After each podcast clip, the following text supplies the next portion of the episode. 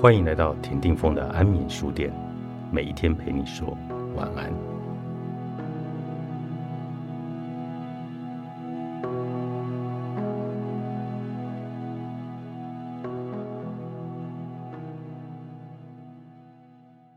为什么我明明有那么多的朋友，却还是感到孤单呢？小松的饭局多得不得了，跑完这一摊又跑到下一摊，夜生活比日生活还要多彩多姿。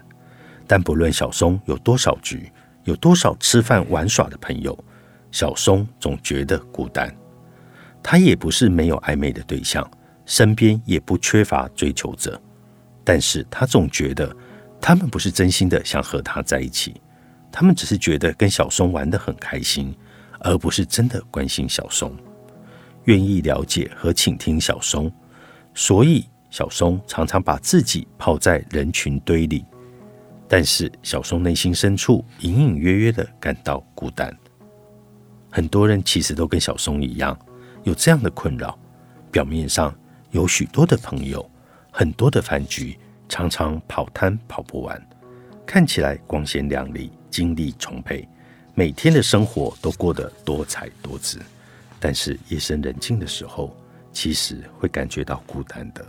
有时候，即使身处在朋友堆中，沉浸在五光十色的派对气氛里，心底深处的孤单依然骗不了自己。这会不会也像是你的感觉呢？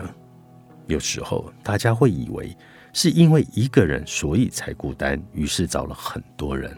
很多朋友一起聚会，可是找了很多人一起吃饭玩耍，就不会感到孤单了吗？不见得，对不对？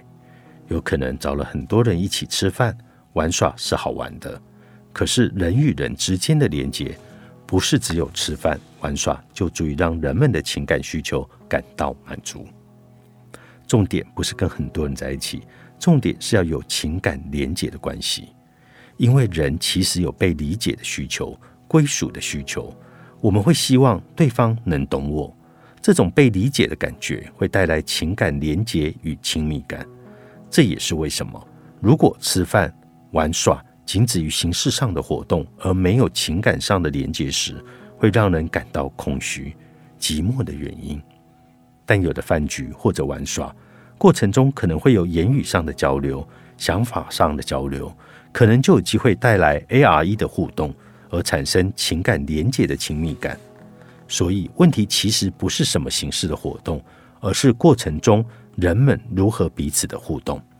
真正的关键问题也不是孤单，因为孤单只是一个提醒，告诉我们人有情感上的需求。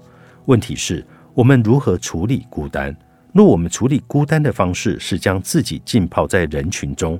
即使有很多人在身旁，但缺乏情感上的连接，仍然会感觉到孤单。而若我们找的人无心与他人有深入的交流与连接，那也难怪会感觉到孤单了。如果我们不觉得自己值得被爱，不觉得自己会被好好的对待，我们会有很高的可能待在一个不那么珍惜我们的人的身边，因为我们可能也会觉得不会有人要我们了。即使当有一个很珍惜我们、对我们很好的对象出现时，我们也会忍不住怀疑：真的有那么好吗？他是不是在骗我？不可能有人对我这么好，他一定有什么目的吧？当我们有这些怀疑出现时，我们因为会很难相信，也可能不自觉的会推开对方。我们可能会觉得这不可能是真的，而拒绝对方。但拒绝对方的同时，我们也在期待。也在观望，看对方是不是真的会回来找我们，因为内心深处的我们也希望会被挽留，希望对方是真心喜欢自己的。我们可能也会在这个推开对方的过程当中，像是在考验对方。如果你真的喜欢我，你就会回来找我。但是你喜欢被考验吗？感情的关系真的能够一直这样被测试吗？应该没有人喜欢被测试的。所以，我们无心的行为反而可能会造成反效果，让对方觉得不被信任、被怀疑。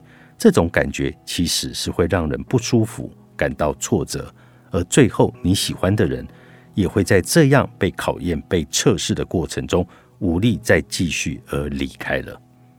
所以，其实我们要调整的不是你这个人，而是行为。我们可以从自己的行为反应开始，慢慢的调整。或许一时之间，信念很难改变，毕竟这样的信念跟了我们那么久，从小跟着你长大。你现在几岁了呢？这个信念会不会跟了你十几年、二十几年、三十几年，甚至更长的时间呢？所以有时候。信念的改变真不是一夕之间就可以达成的，但也不代表我们不能从小小的地方、小小的行为开始来有一点点的改变。关系的刻意练习，作者杨雅竹，商周出版。